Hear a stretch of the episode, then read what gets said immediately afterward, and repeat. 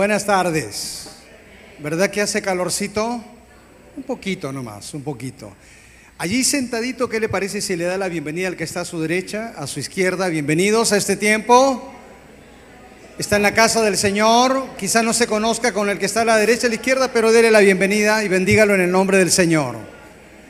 Y en especial Extendemos una cordial bienvenida a aquellos que están hoy visitándonos, pero también a aquellos que se están conectando por nuestros canales digitales. Usted ha tenido que recibir, si no hoy, en los domingos pasados, este volante que tiene como encabezado aplicando sabiduría a las finanzas. Y usted tiene una serie de temas que se están enfocando en los grupos de vida que ya comenzamos con relación a cómo manejar adecuadamente nuestra economía. Esperamos que nos ayude. Y los domingos como hoy, en esta reflexión, de la misma forma también. Y hoy vamos a tocar, creo, un tema que, que debe tocarnos profundamente. Quizá usted se encuentre en la realidad, quizá no se encuentre, pero puede ser también preventivo, aquello que vamos a compartir con ustedes el día de hoy. Y vamos a hablar de finanzas, porque creo que es importante entender que si no sabemos manejar bien nuestras finanzas, nos vamos a meter en serios problemas. Y bueno, hoy más que nunca que todo sube, ¿verdad que todo sube? Nada baja, todo sube. Va usted al mercado, va usted al supermercado y encuentra que las cosas de forma exorbitante comienzan a aumentar de precio. Por donde usted tenga que ir, las cosas se siguen elevando. Esto le pasó a un hombre que fue al dentista. El dentista lo revisó y le dijo, Señor, voy a tener que ponerle una corona, pero le advierto que la corona le va a costar 1.200 euros. El hombre contestó, ¿qué? ¿1.200 euros? ¿Y de quién es la corona? ¿De la reina de España? Porque estaba asombrado por lo que podía costarle todo esto, porque todo sube. Y cuanto más, sabiendo que las cosas tienen muchas veces un marco de inestabilidad, nos tiene que obligar a manejar sabiamente las finanzas. Por eso hoy vamos a hablar de cómo hacer frente a las deudas. Porque quien no ha estado involucrado o está involucrado en un tema de deudas.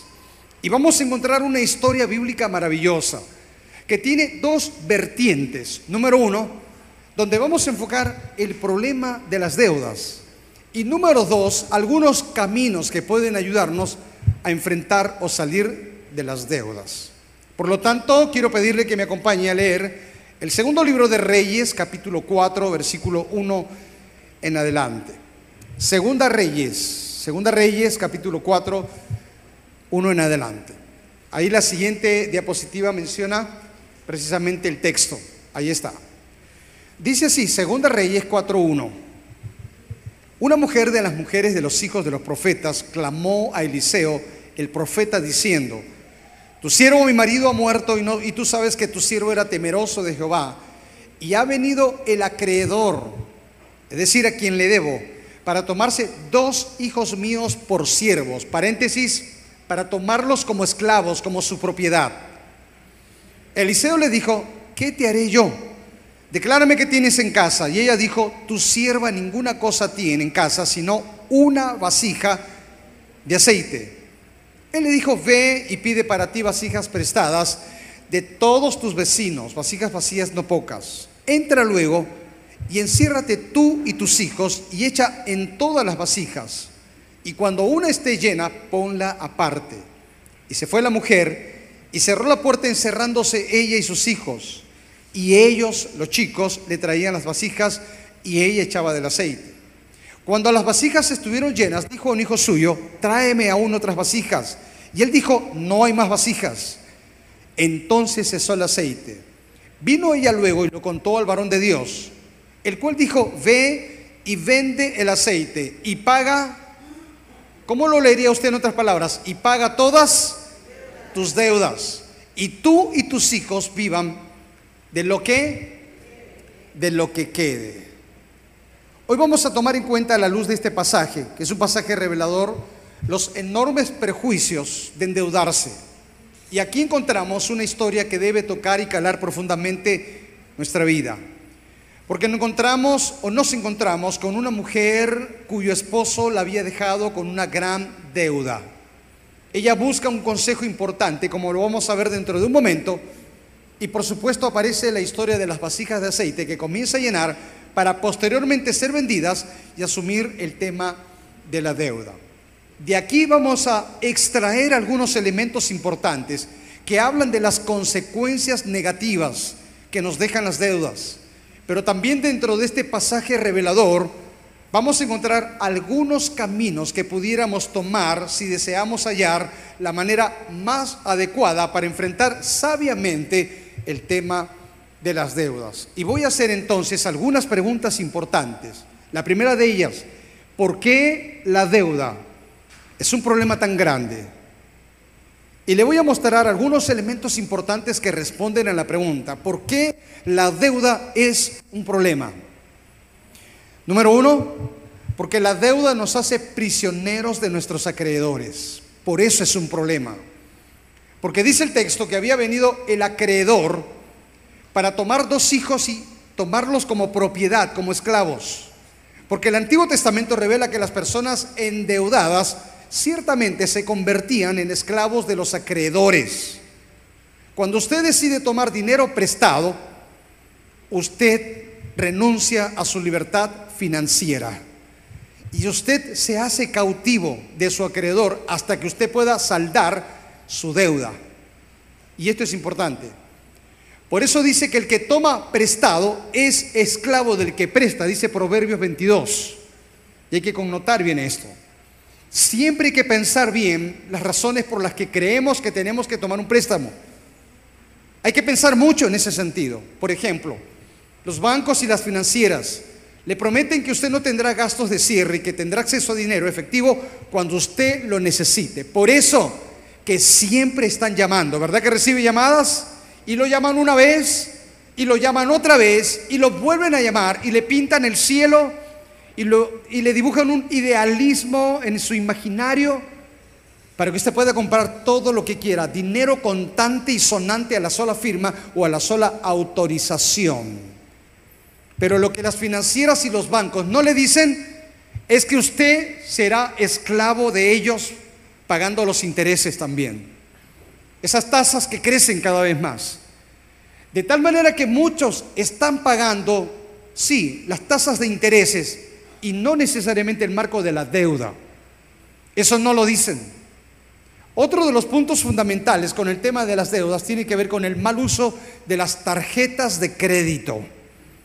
Se estima que el promedio de consumidor gasta más o menos un 35% más cuando usa tarjetas de crédito.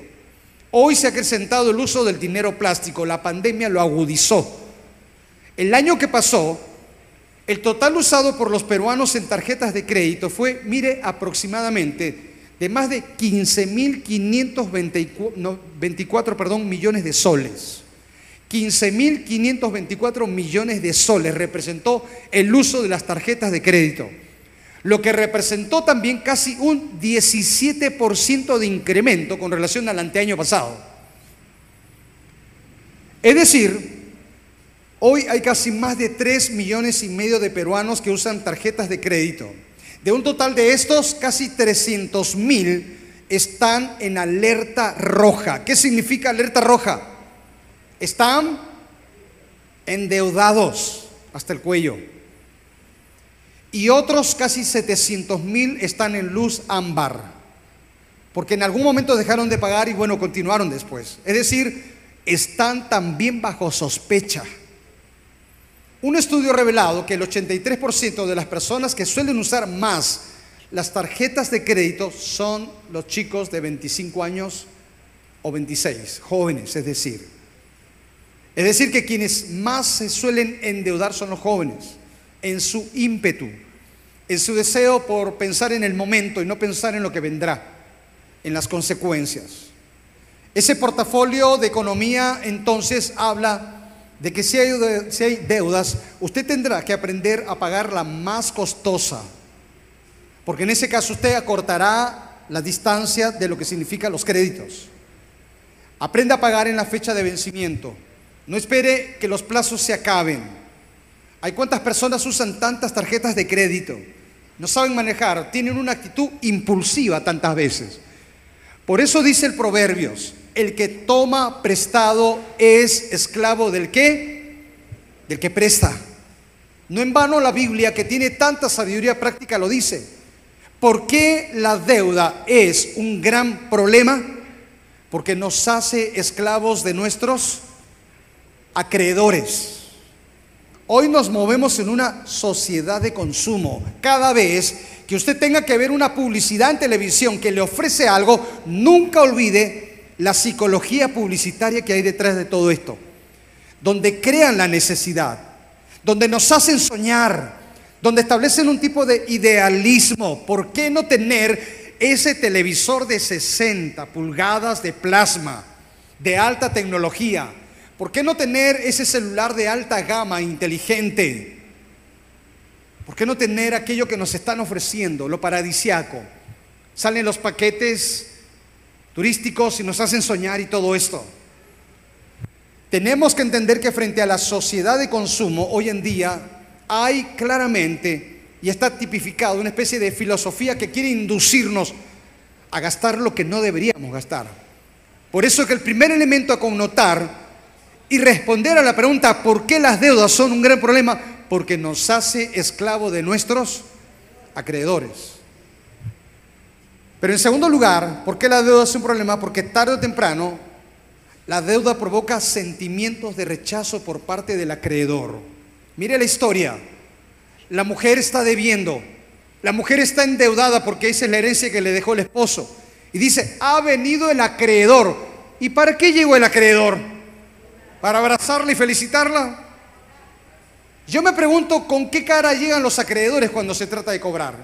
¿Llegan felices? ¿Y más si no se les ha pagado? Quizá este hombre estaba enojado, dispuesto a hacer todo para obtener el dinero que un tiempo atrás había dado en préstamo. Ninguna persona a quien se le debe dinero queda tranquila.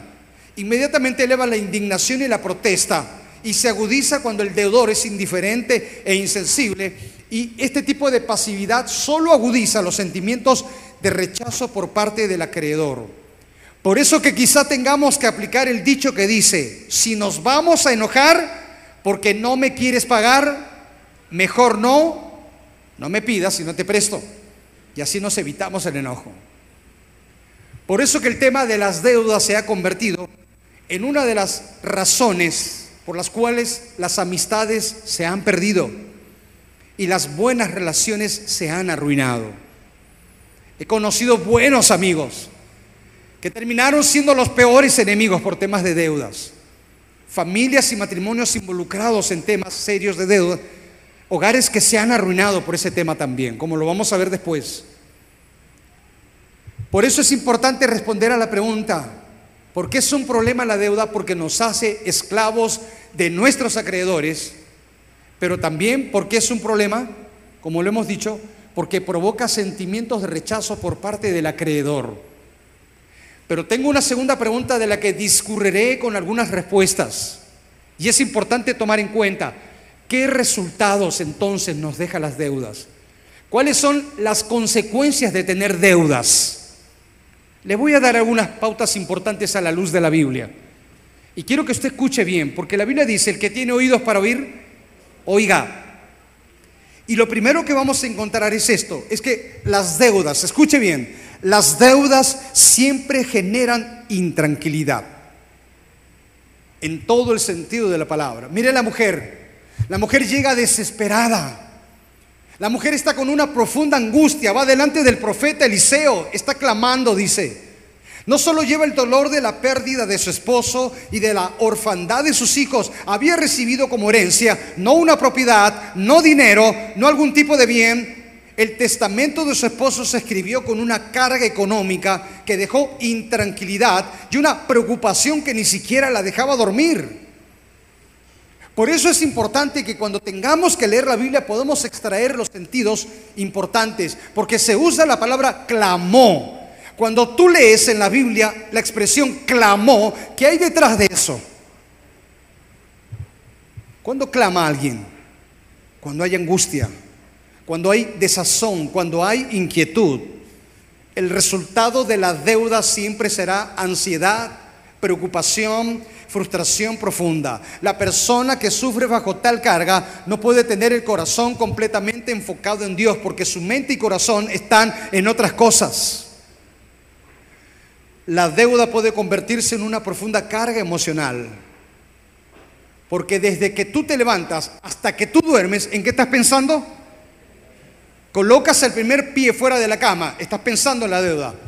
Vas a volver a dormir en la noche y estás pensando, desde el primer momento en que nos levantamos hasta que vayamos a dormir, vamos a tener en la cabeza cuánto debemos, a quién le debemos y qué podemos hacer. Porque tarde o temprano la deuda nos quita el sueño de cada día. ¿Qué resultados y consecuencias nos deja la deuda? Nos trae profunda intranquilidad. Pero en segundo lugar, las deudas generan temor. Le pregunto, ¿cuál era el miedo de esta mamá? Vamos, si usted leyó conmigo el texto, ¿cuál era el miedo? Que el acreedor tomara a sus hijos como propiedad, usándolos como esclavos hasta que ella pague el último centavo. Ella dijo, ha venido la persona a quien le debo y está por tomarse dos hijos míos para llevarlos como si fueran su propiedad y sus esclavos. En otras palabras, ella estaba llena de miedo. El miedo es contrario a la fe. El temor se convirtió en su enfoque. El temor está latente. Porque ¿cuántos que tienen deudas tienen miedo de perder los bienes? Tienen miedo de que se le quite todo aquello que lograron con tanto esfuerzo, con tanto ahorro. Tienen temor, aunque su propia reputación se vea mellada totalmente. Y entonces de pronto te llegó a ti una notificación judicial para que tengas que pagar la deuda. ¿Te llena de miedo eso? O un tipo de cobranza coactiva, digamos. Y te dice que tienes tanto tiempo para pagar porque de lo contrario habrá un tipo de demanda o una situación mayor. Por supuesto, las deudas no solo generan intranquilidad, también generan temor. Pero en tercer lugar, las deudas roban paz en el entorno familiar. Tarde o temprano por las deudas una de las partes en el hogar reaccionará. Reaccionamos cuando hay deudas. La mujer de la historia vio la amenaza de quedarse sin hijos. Ellos iban a servir como garantía o arras ante el acreedor de que la deuda se pagaría tarde o temprano no hay paz. No hay paz de ninguna manera en el corazón. No hay paz en el entorno familiar. Siempre que hay deuda, hay intranquilidad y por supuesto hay ausencia de paz en el entorno del lugar. Pero déjeme aunar esto y concatenarlo con lo siguiente. Es que las deudas generan tensión en las relaciones familiares. ¿Verdad que sí o no? Toda vez que hay deudas, ¿hay tensiones o no en la familia? ¿Hay tensión en el matrimonio? Por supuesto que sí. Ella está diciendo, mis hijos, mis hijos, mis hijos serán llevados como esclavos. Hay tensión en la familia. Los hijos sufren y pagan las consecuencias de las malas decisiones, económicamente hablando, que toman los progenitores. Porque los chicos tienen que pagar los platos rotos de las malas decisiones financieras. Las esposas reclaman las decisiones equivocadas, imprudentes de los esposos. Cuando los esposos toman decisiones económicas de forma inconsulta y tarde o temprano sale. Las esposas son muy acuciosas. Tarde o temprano sale. Y entonces con mucha razón y justeza van a tener que reclamar. ¿Y cuándo es que sale? Cuando ya la situación se volvió insostenible. Los esposos que gastan y gastan sin decir nada. En cualquier momento eso sale. Las esposas que gastan de forma compulsiva deteriorando la economía familiar sin pensar en el tema de la economía.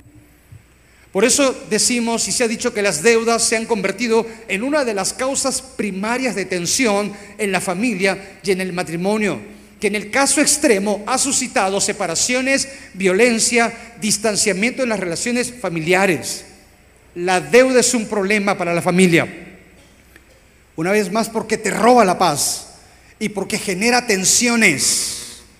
Por eso que aquellos que en algún momento fueron encuestados porque se divorciaron, el 85% de los que se separaron o se divorciaron respondieron que uno de los factores y de las causas que provocó la ruptura y la grieta en el matrimonio tuvo que ver con cuestiones financieras. Tuvo que ver con cuestiones financieras. Por supuesto, otro elemento más que trae resultados cuando hay deudas es que la deuda genera desconfianza. Diga conmigo desconfianza. Claro, ¿quién quiere tratar con personas que no honran sus compromisos económicos? Esto trae recelo, escepticismo que se difunde a otros, porque muchas veces el acreedor no se queda tranquilo. Los acreedores no se callan. Van a comenzar a difundir por aquí y por allá quién es el moroso y quién debe. Y hoy que existen las redes sociales y las plataformas digitales, con más razón, todo el mundo se va a enterar de lo que está pasando. Cuando se trata de deudas no honradas, se crea desconfianza. Y la desconfianza se extiende más allá de las fronteras de las personas que están involucradas y lamentablemente afectarán el marco interrelacional. Porque ¿quién quiere tratar con alguien que no honra su deuda? Basta que te digan, cuidado con él o con ella. Me debe, hace tanto tiempo no paga. Bueno, si tú te enteraste de ese moroso y en algún momento viene a ti y te pide dinero, ¿qué vas a hacer tú? Es evidente que no vas a dar nada porque eso generó desconfianza. Pero en el siguiente elemento es importante que tengamos en cuenta que las deudas afectan nuestro testimonio como cristiano. ¿Sabes por qué afecta nuestro testimonio como hijos de Dios? Porque nuestra credibilidad se ve afectada. Porque perdemos autoridad delante de otros. Este tipo de inconducta creará barreras en el hecho de llevar el Evangelio. Por eso entonces si hay que evitar endeudarse, hazlo en lo posible.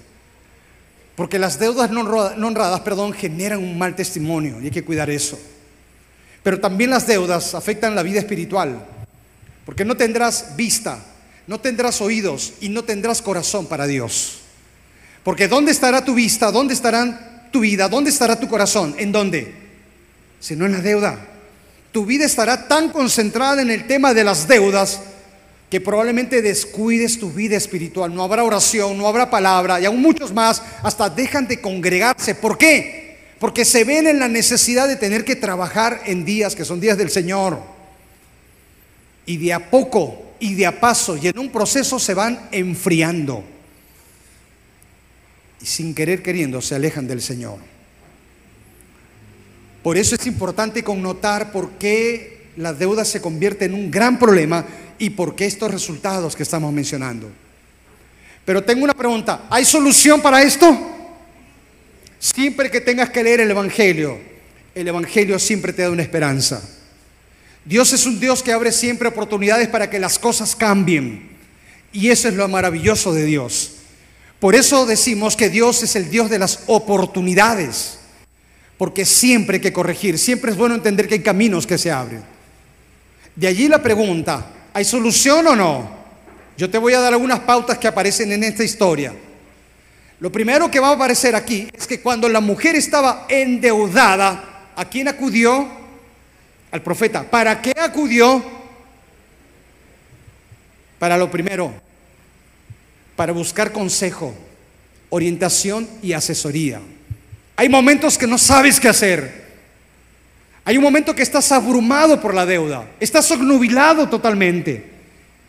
Y cuán importante es que alguien te ayude, te asesore, abra caminos, te ayude a ver lo que no estás mirando, te permita tener un panorama más amplio de cómo puedes salir de las deudas. La mujer de la historia cuida al profeta. No sabía qué hacer, pero pide consejo, pide orientación, busca la asesoría para hacer frente a la deuda. ¿Me dejo entender? No, ¿están aquí o no? ¿Me dejo entender? Por supuesto que sí, ella busca consejo. Segundo, ¿de qué manera el profeta le aconseja cómo salir de la deuda? Le dice, tienes que hacer un plan para salir de la deuda. Tienes que analizar, diagnosticar y tienes que elaborar caminos para salir de la deuda. La montaña puede ser empinada, pero tienes que escalarla, aunque sea dura de transitar. Haz un análisis, pero eleva un planteamiento. No olvides que el que cobra se alegra y el que paga descansa. Y es importante hacer un plan. ¿Qué significa hacer un plan? Si en este verano te estás bañando cinco veces al día, ¿qué plan vas a hacer? Ahora te bañas una vez para no gastar tanta agua y no, no pagar tanta agua. Si de pronto te das cuenta que estás conectando muchos aparatos electrónicos que generan un mayor consumo de electricidad, ¿qué vas a hacer? Vas a cuidar cómo usas el consumo de electricidad. Eso va a reducir que tu recibo llegue con menos costo para pagar y te quede algo de dinero. Si de pronto entonces antes ibas a determinado lugar a comprar, al supermercado o al mercado X, y te has dado cuenta de que allí los precios están muy elevados, ¿qué vas a hacer? Haz un plan. ¿Qué plan harías? Bueno, buscas otro lugar donde puedas comprar a menor precio. ¿Qué buscamos siempre nosotros? Las 3B. ¿Y cuáles son las 3B? Esas son las 3B. Eso es hacer un plan. Un plan significa evalúa los gastos hormigas. ¿Y qué son los gastos hormigas? Los pequeños gastos que generan grandes problemas.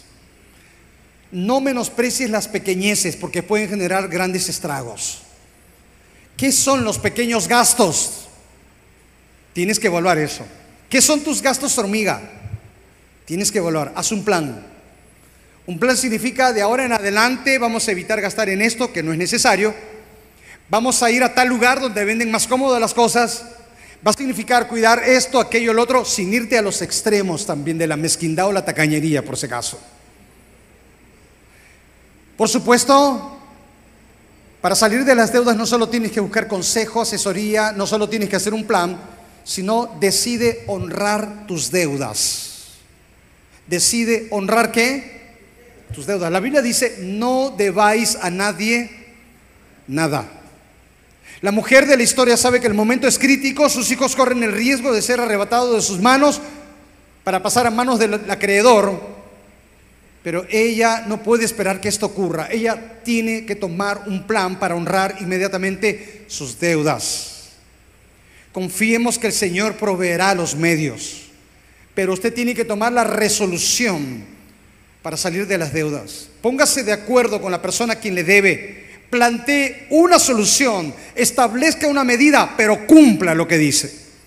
Mira, no te puedo pagar 10, pero te puedo pagar 5 y me comprometo a pagarlo como tiene que ser. ¿Qué tiene que hacer usted? Cumplir con esos 5 para honrar sus deudas. ¿Sabe qué me encanta en lo que viene?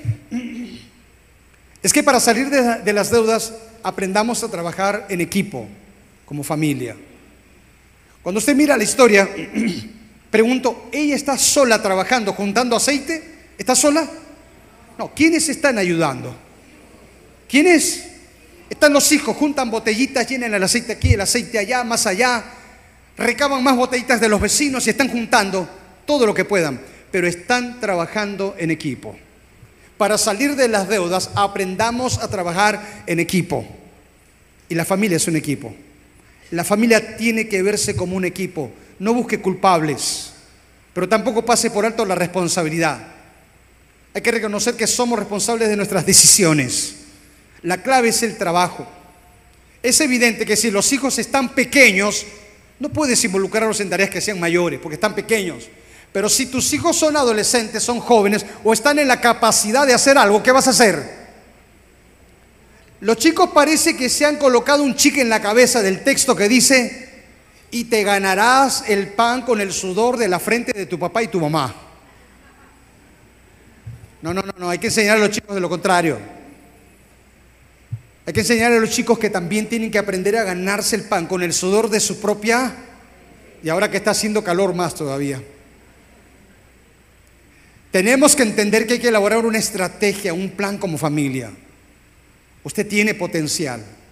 Si hay algo que nos caracteriza a nosotros, a los seres humanos, es la capacidad de creatividad, el emprendimiento.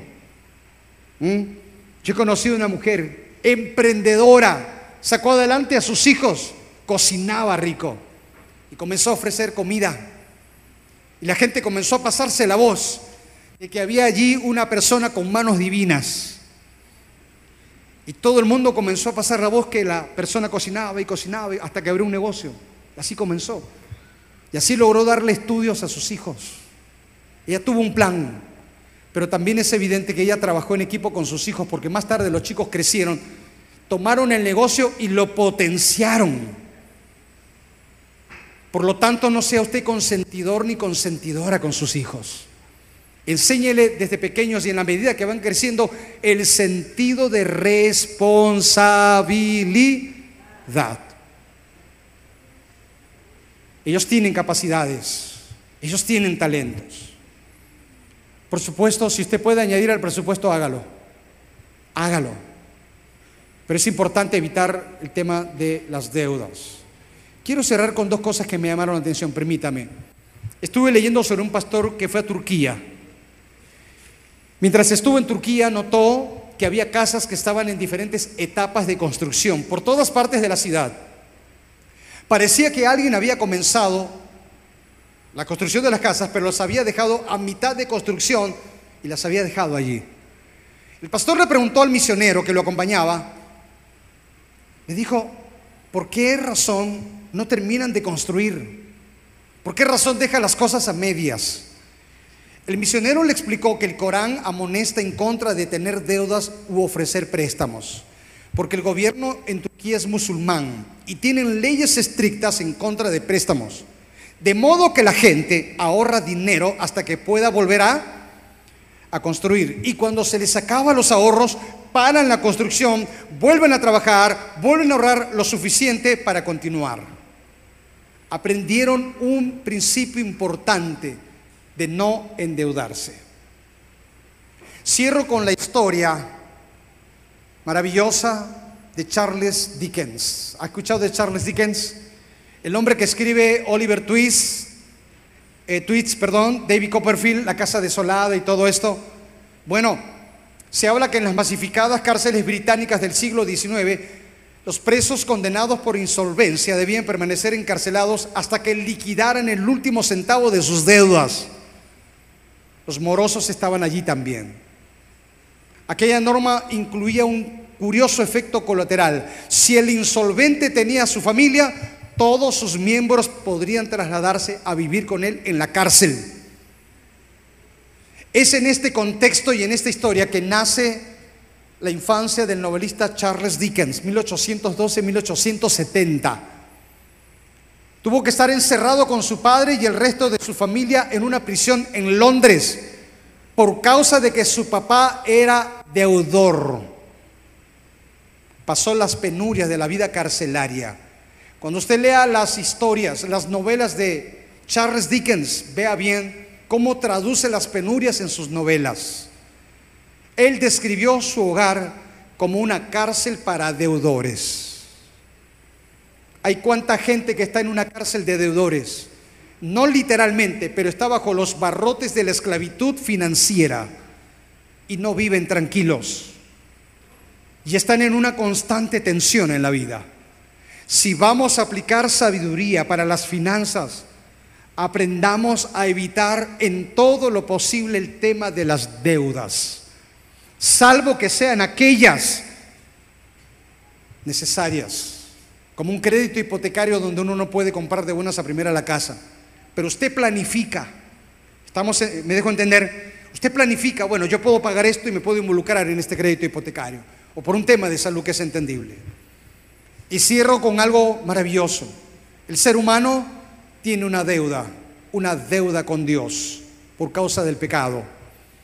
Y por causa de esa deuda, dice la Biblia, que el ser humano está muerto en sus delitos y pecados. Pero qué maravilloso que frente a este panorama oscuro, tenue, aparece una luz maravillosa. Y es que esa deuda fue pagada por la cruz de Cristo. Él canceló nuestra deuda en el Gólgota.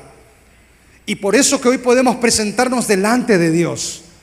Usted no tiene que pagar nada, usted no tiene que hacer nada, usted no tiene que hacer mérito de ninguna forma, porque alguien lo hizo todo por usted. Y ese nombre es el nombre de Cristo. Amén. Por eso entonces, Aprendamos a cancelar esa primera deuda entregando nuestras vidas a Cristo. Y consecuentemente aprendamos a ser sabios administradores también. Por favor, inclina su rostro un momento. Allí en su lugar, tenga la amabilidad. Qué maravilloso es saber que la Biblia tiene consejo para nosotros. Pero qué bueno es saber también que en primer lugar nuestra deuda fue cancelada en la cruz. Usted no podrá vivir libre de esa deuda si usted no entrega su vida a Cristo. Entregue su vida a Cristo. Su deuda delante de Dios será cancelada. De lo contrario, la Biblia dice que usted pagará las consecuencias por causa de su pecado. Hoy usted tiene una puerta abierta del cielo. Hoy usted tiene una oportunidad. Entréguele su vida a Cristo. Y a través de Cristo cancele la deuda delante de Dios. Si es así, quiero ayudarte. Y quiero pedirte que en el lugar donde estás, hagas esta oración conmigo. Vamos, haz esta oración. Jesús, Tú llegaste a una cruz. Allí derramaste tu sangre. Entregaste tu vida para cancelar esta deuda. Perdóname. He caminado de espaldas a ti. Hoy te entrego mi vida para que esa deuda sea cancelada. Me gustaría saber si aquí hay quien hizo esta oración. ¿Habrá alguien que hizo esta oración? ¿Quiere levantar su mano, por favor? ¿Cuántos hicieron esta oración? ¿Puede levantar su mano para orar por usted un momento? Déjeme hacer una oración por usted. ¿Habrá alguien aquí? Todos orando, todos con las cabezas inclinadas. Este es un momento importante para orar. La primera invitación es para ustedes. Entreguen sus vidas a Cristo. Y si tú hiciste esta oración, ¿quieres levantar tu mano? ¿Dónde estás? Aquí o aquellos que se están conectando también. Pero el segundo llamado va para la iglesia. ¿Está manejando usted sabiamente sus finanzas? ¿Está buscando consejo en Dios? Quizá llegaste a este lugar con el agua de las deudas que te ahogan. Vamos, es tiempo de que la historia cambie. Aplica sabiduría. La Biblia dice y dice Dios, si alguno tiene falta de sabiduría, pídala a Dios. Que Dios la da abundantemente y sin reproche, pero pida con fe, no dudando. Ahí donde estás, levanta una oración.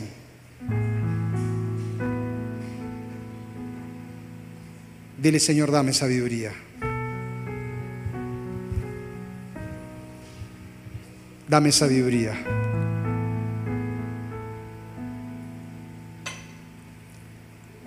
Quiero pedir por favor a todos ustedes que se pongan de pie en este momento.